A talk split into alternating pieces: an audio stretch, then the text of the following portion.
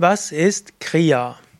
Kriya ist ein Sanskrit-Wort und bedeutet Tat und Handlung. Kriya kommt von der Wurzelsilbe, dem Wortstamm Kri, der auch eine Verbalwurzel ist und bedeutet handeln und tun.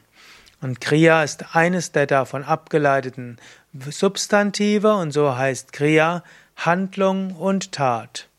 Was ist also Kriya? Ein Sanskrit-Wort mit der Bedeutung Handlung und Tat.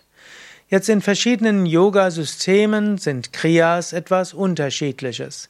Es gibt zum Beispiel den Kriya-Yoga nach, nach Swami Yogananda, Yogananda Paramahamsa und dort sind die Kriyas kombinierte Energie- und Erweckungsübungen. Man übt verschiedene Kriyas, um Energien kennenzulernen, zu erwecken und zu lenken.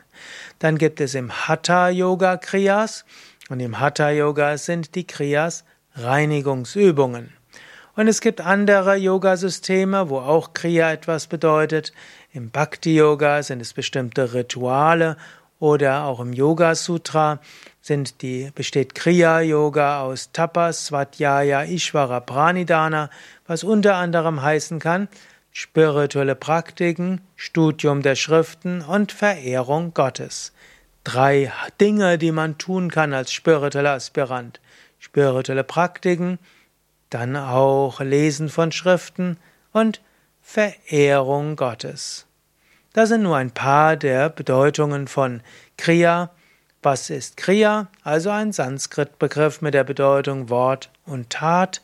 Kriya auch die Bezeichnung für verschiedene Arten von Yoga-Praktiken in unterschiedlichen Yoga-Systemen bezeichnet Kriya etwas Unterschiedliches, von Energieerweckungsübungen bis zu Reinigungsübung und spiritueller Praxis.